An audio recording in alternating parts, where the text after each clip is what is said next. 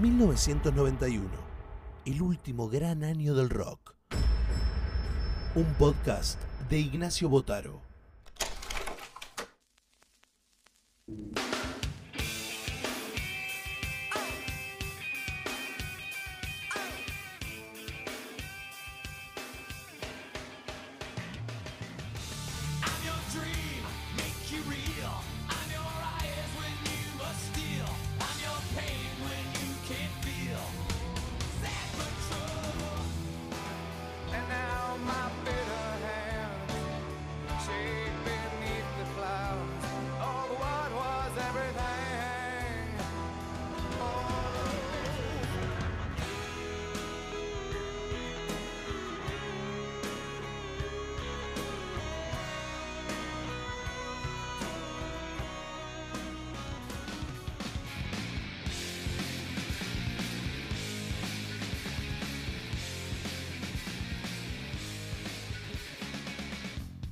Verdaderamente no sé si lo que planteo es cierto, pero definitivamente este año, el año 1991, es un año que no solamente me marcó a mí, también marcó a una generación entera. Y con este motivo, del 30 aniversario de este año, no solamente porque coincida con el año de mi nacimiento, sino porque coincide con un año en el cual se gestaron y dieron a luz una cantidad de discos que me surgió esta pregunta.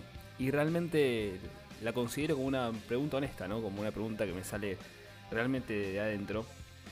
Y lo pienso así, ¿es realmente el año 1991 el último gran año del rock? Y esto lo digo con cierta nostalgia, ¿por qué? Porque todos los que amamos el rock realmente transitamos los días de, de este siglo XXI, quizá anijando un poco lo que fueron las décadas de los 70, 80, 90. Somos un poco viudos y viudas de, ese momento, ¿no? De, de la historia. ¿Y por qué 1991? ¿Por qué este año? Y por nombrar algunos discos nomás. 1991, estamos hablando de Nevermind, de Nirvana, toda la movida grunge que surgió a partir de ese disco, la importancia que tuvo eh, para el despegue, eh, no solamente de Kurt Cobain y compañía, sino también para todo un estilo en, en general.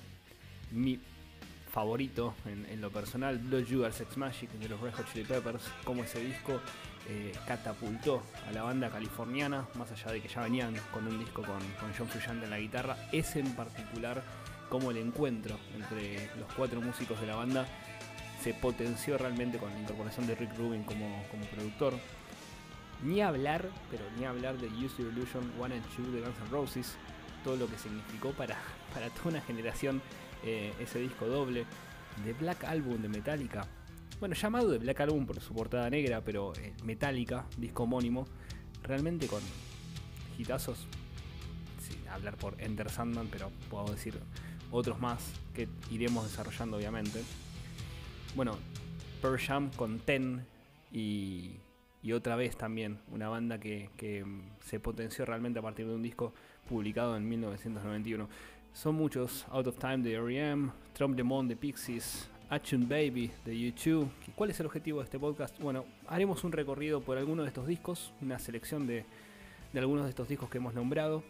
Trataremos de indagar un poco la historia de cómo se llegó esta banda a ese momento, a ese preciso instante en el cual, por ejemplo, el mismo día se publicaron Nevermind y Blood Sugar Sex Magic, por qué todo conjugó para que el año 1991 sea un punto de despegue absoluto y quizá la última cresta de la ola del rock, eh, rock clásico iba a decir, el rock que nos gusta, el rock que disfrutamos, el rock que seguimos escuchando y que sigue sonando en las radios, y el rock de bandas que tienen más de 40 años tocando en vivo y que cuando son los festivales internacionales, más allá de las nuevas eh, bandas y, y solistas que van apareciendo, siguen siendo las bandas que cortan los tickets, no como le dicen en la industria del entretenimiento. Mi nombre es Ignacio Botaro y los invito a acompañarme en este camino en el tiempo hacia 1991 y tratar de averiguar si ese año fue el último gran año del rock.